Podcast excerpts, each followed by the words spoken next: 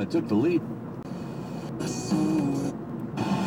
You are ridiculous. 欢迎来到科研摸鱼时间，你的实验有我陪伴。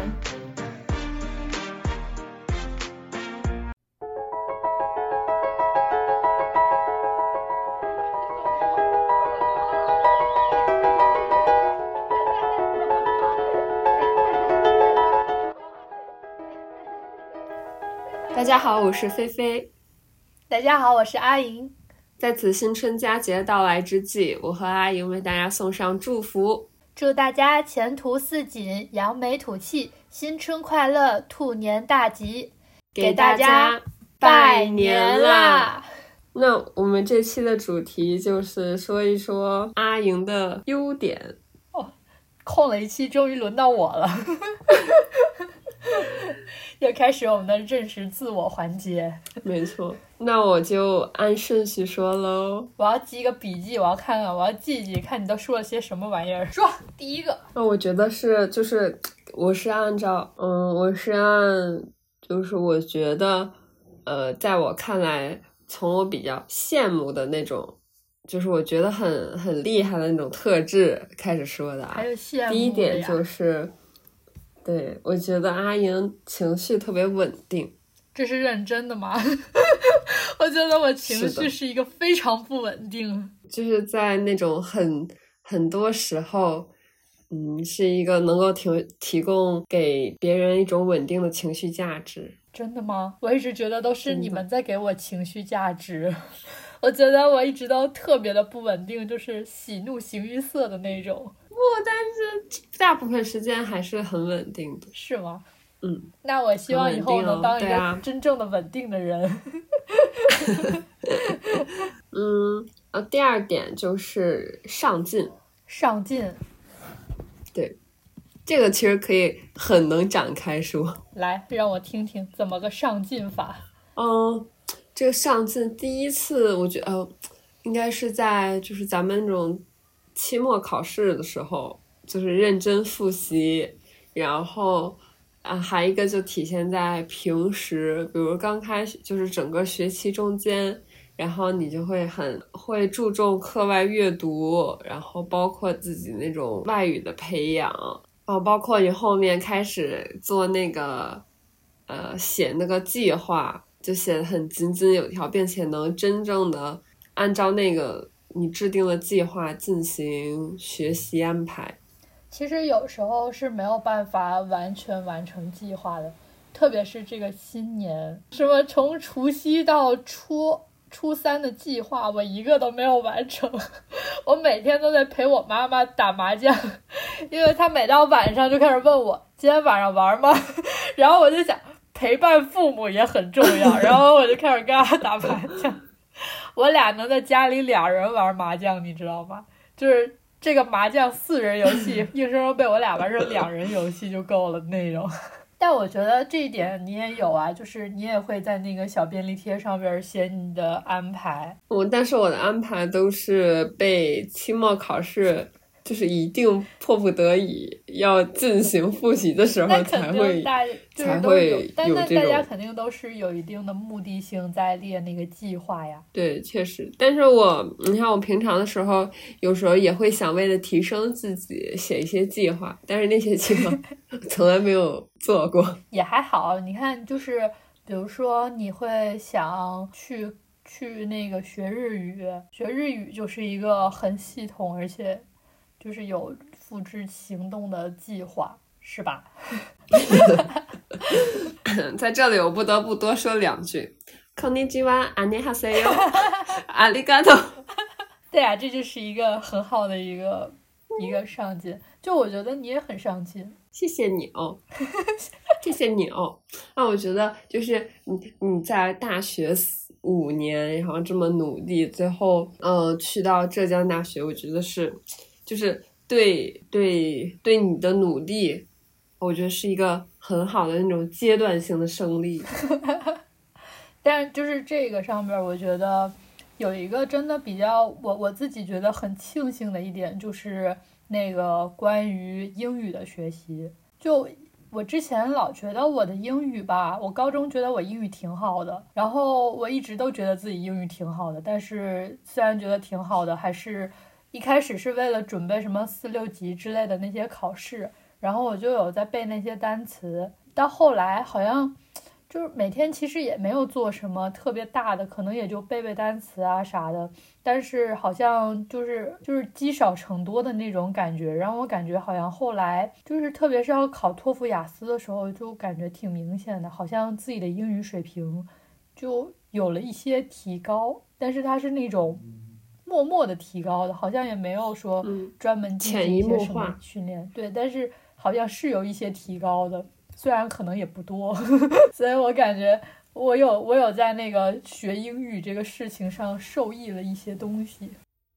嗯嗯，下面是 那下面再说一下第三个，这第三个其实跟第一个很有点像，就是嗯，乐天派，就是比如像我们可能嗯情绪稳定的时候，就是比较平静的那种。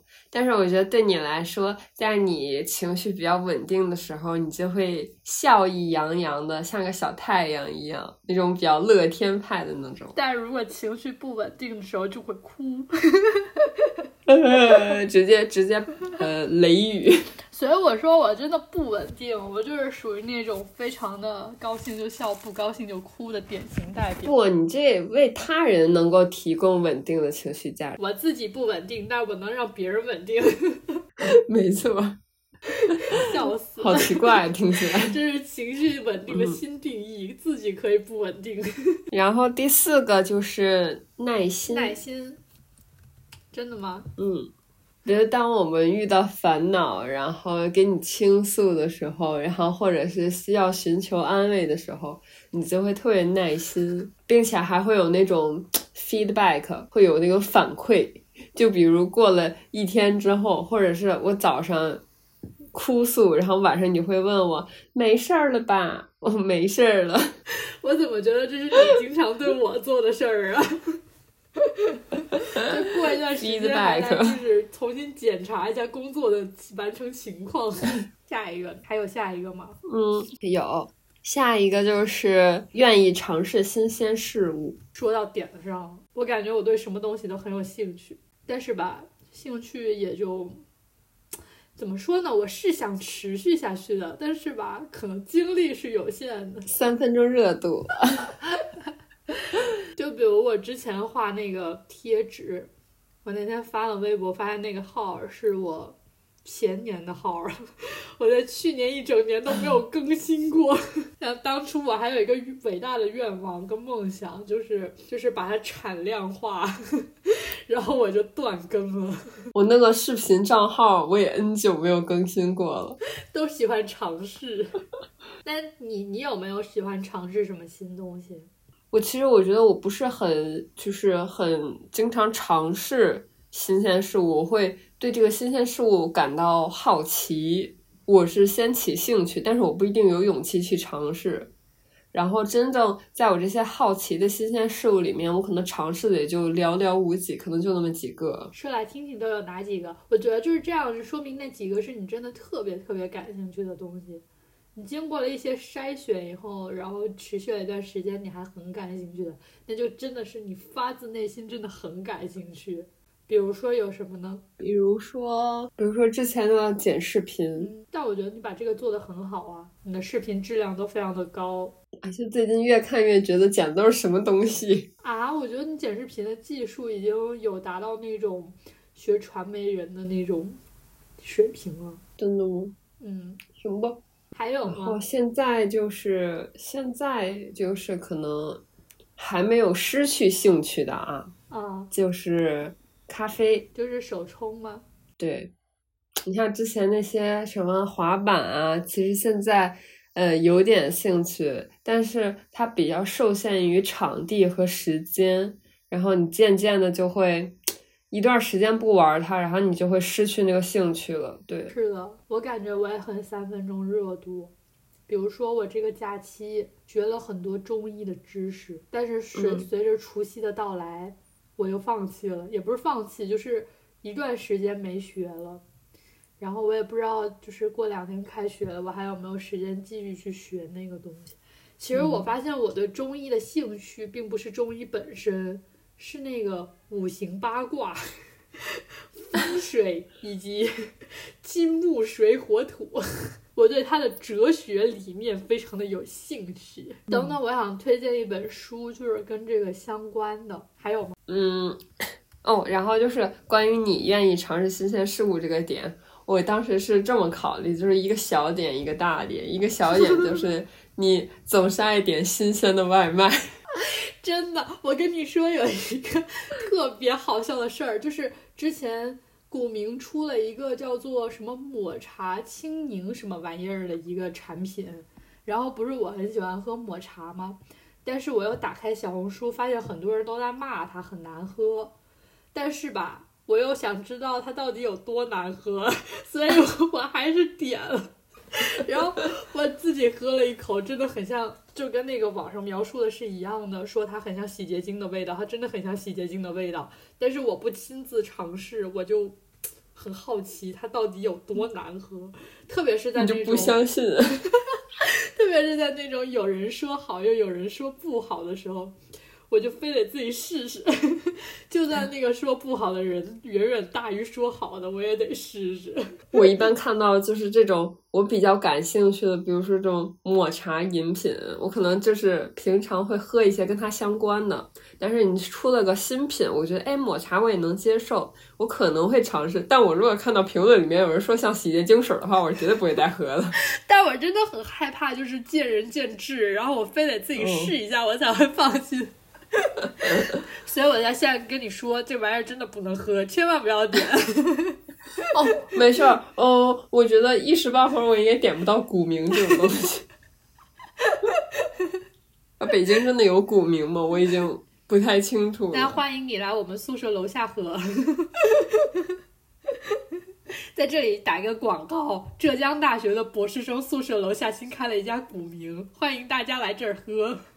啊，真的可恶！什么时候手艺学校里面能开一家饮品啊？哦，我觉得开了一家，其实好像有个不知道是学生做的还是老师做的，有一个牌子叫二零二 Not Found，在哪里啊？在食堂里边吗？呃，不是，在那个二教楼里面。哦，新开的一个奶茶店。不，二教楼里面的一个办公室，私人手做奶茶。对，哦对，手做咖啡，咖啡。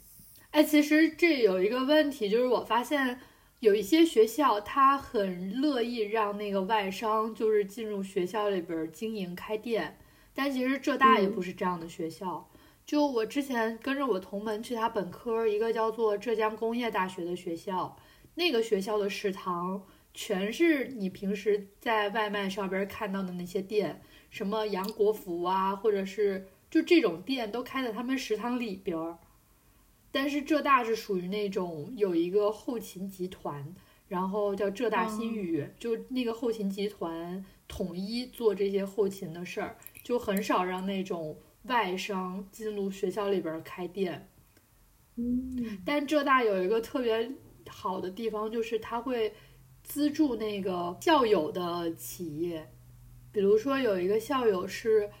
做眼镜的，他就会让这个眼镜店在学校里边开，嗯，他会帮助校友，但是他不是那种很让外边的人在学校里边的，但是其他很多学校真的会很让外商就直接入驻，而且还经常有饿了么骑士，就他们可以在手机上边点外卖，然后点的就是他们食堂的那家店，就可以给他们送过去。嗯，真好。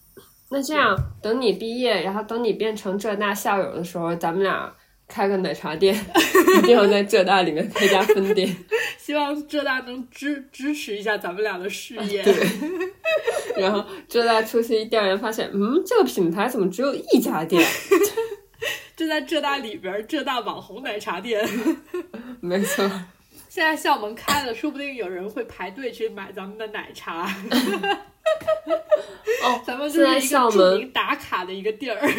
现在校门开了，你等着，我哪个周六周日我就坐高铁去。没错，是这样的。或者我还可以去北京玩儿。行干什么？我都想好了，我要是去北京，我是去你家玩儿。详细那你得坐飞机。我还得让你去载我。好，嗯，下面最后一点了，嗯，最后一个优点了。啊，一共只有六个优点，说好的十五个呢？嗯，最后一个优点，要不你来猜一猜吧？就你说说，你觉得你还有什么优点？我还有什么优点？嗯，我还有什么优点呢？糟糕，我懂礼貌，讲文明，树新风，是吗？怎么可能？啊，我不文明，不礼貌，也不树新风，糟糕，礼义廉耻，什么什么什么？礼义廉耻，你占了哪一个？我哪个都没有是吗？好吧，最后一个优点是善于鼓励他人。鼓励他人，嗯，怎么说呢？就我觉得我我经常就是做一些事情很没有勇气，然后你就会特别鼓励我。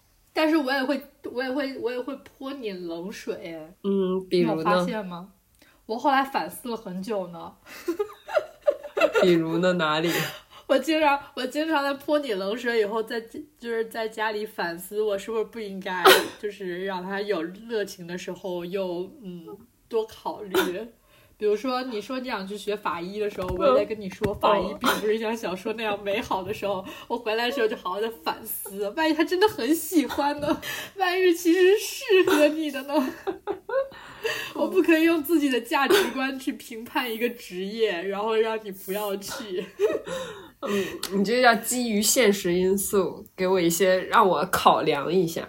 哎，别说了，都怪保研破坏了我的人生规划，本来还有更伟大的一个计划，全被保研给破真是坏。真是。哎，本来都是两年考研计划，摇摇头，哎太可惜了，太可惜了本。来是今年没考上，明年就一定去那啥。会不会有人骂你凡尔赛啊？现在应该不会吧？对不起。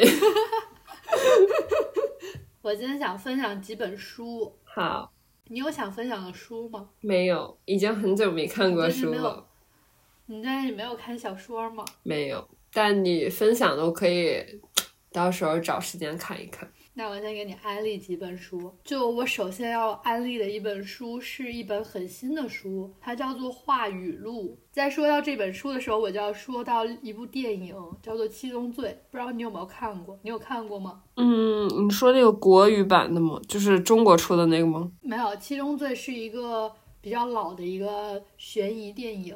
哦，那我没有哎。哦，那就那你可那你可以先看看那个电影，就是《七宗罪》那个电影，它有点像，就是有一个杀手，但他是一个连环杀人案，他专门去挑他就是基督教里边好像是基督教吧，里边有七种原罪，嗯。然后他就在这个社会上每种原罪找了一个人，然后就把他杀掉，这个就是他这个连环杀人案的一个作案的一个挑选受害者的一个方法吧。然后我说的这本话语录跟这个七宗罪有些相似，但是这个话语录是是一个就是中国的一个小说，然后它有一个比较好玩的地方，就是它是围绕的国画来说的。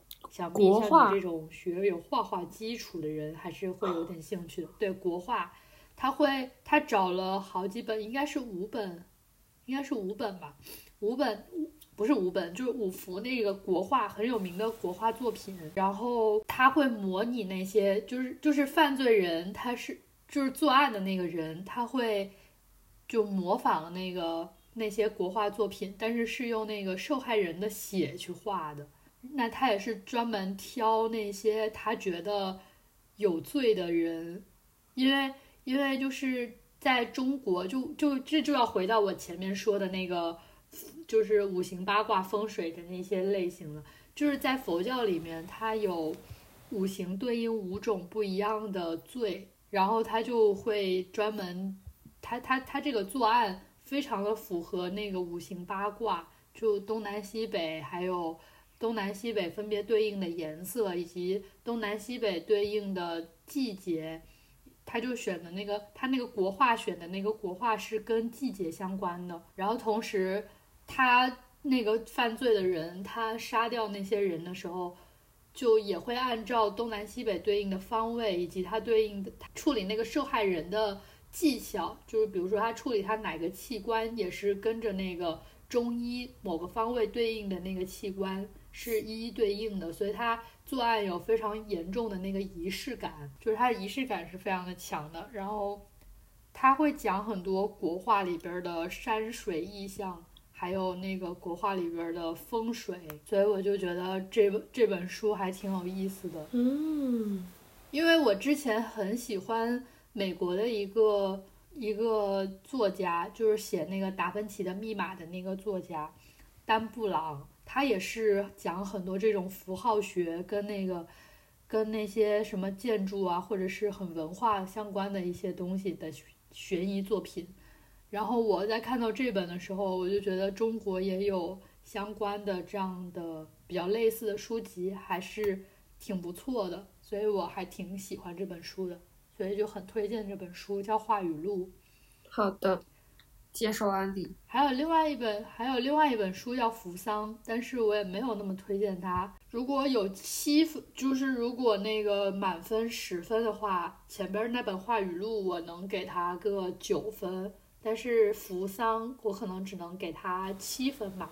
七分是看在他的作者是严歌苓，我不知道你知不知道严歌苓。严歌苓是那个，你知道以前有个电影叫《金陵十三钗》吗？嗯。金陵十三钗。嗯。你知道吧？知道。就是他，他是这《金陵十三钗》原本是一部小说，就是严歌苓写的。然后我也是，我高中的时候就在那个我们学校书店买了那本书。然后看完了以后感觉很不错，还看了电影。那本书是因为我小时候我妈妈是不允许我去图书馆，就是不许不允许我去书店买书的。她觉得书都可以去图书馆借，没有必要买。然后那是我第一次偷偷的违背她的指令去书店里边买了本书，就是那本《金陵十三十十三钗》。然后我读完了以后就很喜欢那本书，然后也很喜欢那个电影。后来我就看了很多严歌苓的。小说还有包括一个叫《陆犯焉识》的一个小说，那个小说后来拍成了一个电影，叫做《归来》，你也可以找时间看一下，那个电影也挺好的。然后我现在要说的这个扶桑，因为严歌苓这个人，她是一个美籍华人，就她其实是一个生活在美国的一个女作家，但是她又是一个华人。所以这个扶桑写的就更多的是一个很小众的一个题材，就是那种移民文学。你可能从来不怎么听说过这方面的小说。它是讲扶桑是一个是一个，就是它它这个时代背景是可能是民民国或者是反正就是很早的那个时代，第一批移民到美国去的人。那时候的人他们去美国，因为长得也不一样，而且语言也不通。所以他们就是住，都是住在那个唐人街，而且那时候他们还都留着辫子。那这么说来，可能是清末的时候吧。然后扶桑这个人，她是一原本是一个湖南的一个小女孩儿，然后她跟一个就是那种就是旧式的那种，跟一个一个住在沿海地区的一个人就说要结婚，但是那个沿海地区的那个那个人他。就是住在沿海嘛，所以就很早的就移民到就就去海上了，所以他就是到美国去了。结果有一天，就有一天有一个人就去骗扶桑，说哦，这个你老公叫我来接你去美国，然后就是他就跟着他走了，但是其实那个是一个人贩子，就把他卖到了美国去当妓女，所以他就是相当于是被贩到了美国去过着那个皮肉生意。对，然后这部小说的一个比较奇怪的，也不要奇怪吧，就是它更主要讲的是这个这样的一个女孩子跟当地的一个白种人白人小小孩儿，可能就没几岁的一个小孩儿之间就产生了一些感情，以及她后来又遇到了自己那个丈夫，就是自己原本的那个跟她说要跟她结婚的那个丈夫，就。大家都在美国，然后这样的一个爱恨纠葛。但是这部小说，其实相对于我以前看过严歌苓的很多小说来说，我没有太推荐，因为我觉得它有一些词句就有有点那种堆砌的那种意思，就写的很唯美，但是不太实在。我感觉我好像更喜欢那种词句也不用特别的唯美，但是要有一些思想跟想法表达更多，而不是。在文学功底上面更多的那种书，我可能会更喜欢一点，所以这本书我可能只能给七分。但是他的其他书，比如说《金陵十三十三钗》，为什么我的普通话一直翘舌不分？和那个《陆犯焉识》，就我都还挺推荐的。嗯，然后还有另外一本书，是我刚刚说的，呃，就是那种比较有哲学思考，但是词句就没有很华丽的那种书。是一个是其其实是前几天我听两室一厅的时候，然后他推荐的一个作者的一本书，叫《不能承受的生命之轻》，这是我最近在读的书，我还没看完。然后我觉得他写的就就就隐隐的让你觉得是有一些哲学上的思考，但是它又没有太华丽的词句。这本书我还没看完，所以如果我看完了。我可以再跟你说一说它的感受。好，我想听听，我想听听你去看了《流浪地球二》的感受，因为由于疫情，我一直没有没有敢去电影院，然后我就还没有看。嗯，就是它《流浪地球二》其实相当于是《球一》的前传。哦。嗯。就球一不是讲述了是那个木星的那个危机嘛，然后球二讲的就是在木星危机前面的一个太空电梯危机和月球危机，它时间很长，三个小时。嗯，因为我也不是这种，嗯，很那种科幻，对，也不是那种学物理的，然后对那种也不是特别的科幻迷。呃，就我个人而言，我觉得他那个特效做的真的是非常逼真，非常震撼。主要是在电影表现手法上面评论。对，然后就是它整个的故事，就相对于我这种，嗯，不太具备扎实的专业知识的人，像我这种大众的话，也能够理解它整个的故事脉络。对，然后它一些其实埋藏的一些，嗯，比较表浅的一些梗啊，都能 get 到。但是像对于那种。更深的梗其实就不太明白，就是也不是不太明白，就没太 get 到。但是你不理解也不太影响。就比如说那天我看那个解析，就说，呃，以下涉及剧透了，我不说了。没事，你说吧。想必现在已经过了很久了，好多人都看了。就是说那个当时那个，呃，一个俄国的俄国的教官诺夫，他驾驶的那个。呃，战机当时是有一句台词，就是说为什么只有他那架战机被无人机锁定？就是为什么所有无人机都在追他那辆战机？我看了解析，就说他当时驾驶的那辆是，呃，苏二七吧，就是那个型号的战机，就是俄罗斯出的，隐身能力特别差。哦，对，其实就相当于他是在暗讽俄罗斯吗？可能就是。嗯，比较贴近现实吧，就是真的有这么一架战机，然后它确实有这个缺点，然后侧面反映出来就是为什么所有的无人机都只锁定了它的那种。对，但其实你不明白的话，也不对。但如果你没有这个专业知识的话，其实你看着也就是也没事儿。对，可你就当所有人都追他吧。这这个就是《流浪地球》也是刘慈欣写的，对吧？嗯，《流浪地球》对我记得是刘慈欣出的一本书吧，我现搜一下。我也是记得，好像《流浪地球》也是刘慈欣。我记得《流浪地球》它是有一个原著的吧？嗯，是的，有的。嗯，也是刘慈欣的吧？对。就我以前是一个很讨厌看科幻的人，可能我对科技本来也没什么兴趣，但是我上就是我去年一整年其实读过最好的书，其实就是《三体》。嗯，我在大家都看《三体》的时候就没有看《三体》，就是因为我对科幻不感兴趣。但是我在去年就是尝试想尝试一下科幻这个题材，然后看了《三体》，我大为震撼。对，所以我现在对刘慈欣特别有好感，主要是我很喜欢他这种硬科幻。对，就是他写的每一个细节都一定是有一定依据的，他不是只就很欧美那种，是指很很想象的那种，就是未来是什么样子的。但我老觉得刘慈欣的作品就是每个东西他都有真正，你可以找和论文来论证他的那种感觉，不知道你有没有感觉？嗯，是的。然后最近不是。《三体》的那个电视剧在播嘛？这就是我每天安利我边上所有人看的电视剧。我还没看哦。安利你看。我在攒着。你有看过《三体》的书吗？我这其实我是在《三体》它最火的那段时间，也就是我大概高中的时候。对，是的，就是高中。我是那个时候看的，但是你知道，就是其实看到现在，因为它里面比较硬核嘛，在我其实到现在我记不起来什么。主要的故事情节，我可能就记得那几个人的，就是几个重要的人的人名，所以，嗯，我在想，我要不要先找时间，先把那个原著先再看一下，然后再去看那个电视剧？因为那天我看了。你那时候看那个书的时候，有三本都看完吗？嗯，有。那我觉得你可以就是稍微的翻一下，因为我觉得很推荐的原因是，它电视剧拍的非常的还原，巨还原。包括那个游戏都拍的巨还原，所以我就很喜欢，感觉是原著党的胜利的那种感觉。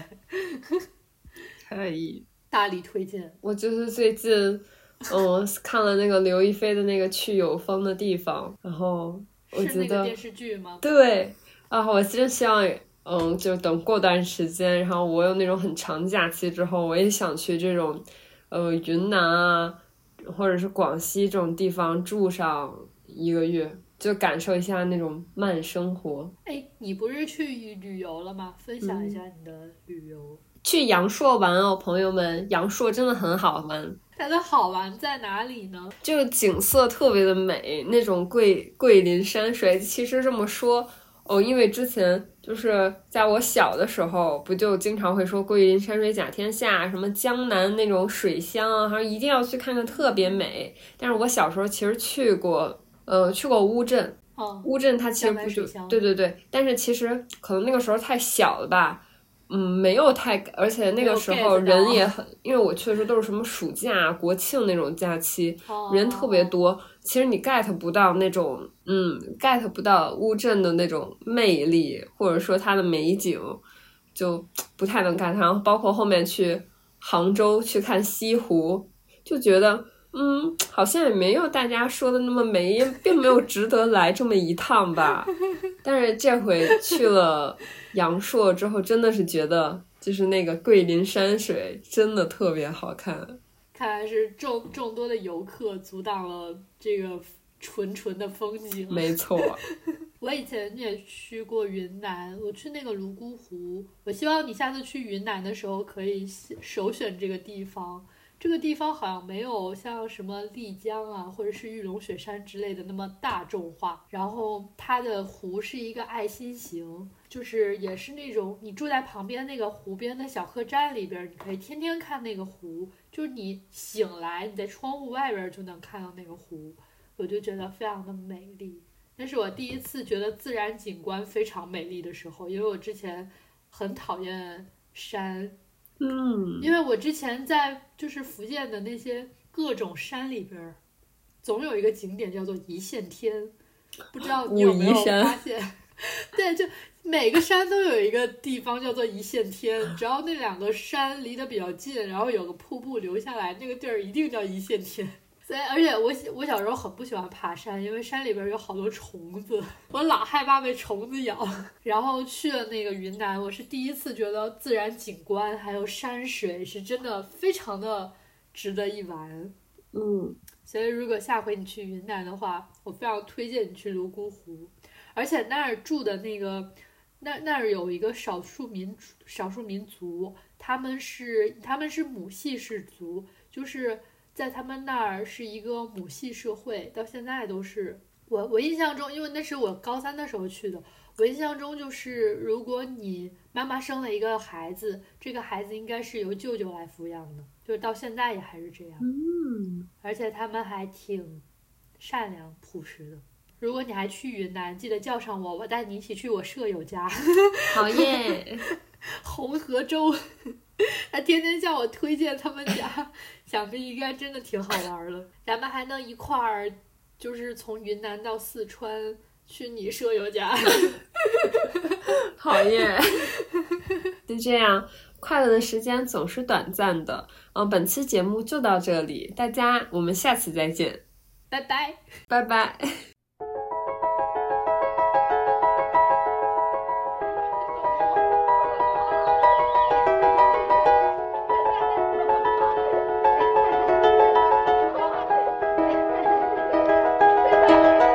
It was just two lovers sitting in the car, listening to Blonde, falling for each other.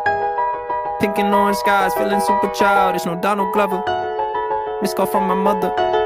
Like, where you at tonight? Got no alibi. I was all alone with the love of my life. She's got glitter for skin, my radiant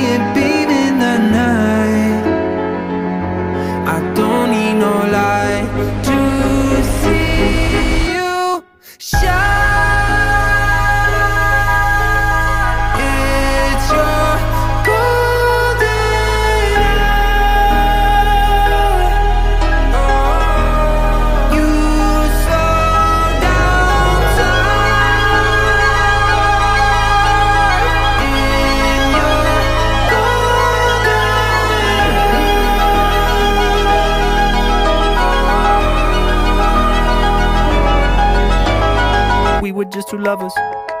Feet up on the dash, driving nowhere fast, burning through the summer. Radio on blast, make the moment last. She got solar power. Minutes feel like hours. She knew she was the baddest. Can you even imagine falling like I did for the love of my life? She's got glow on her face, a glorious look in her eyes. My angel of light. I was all alone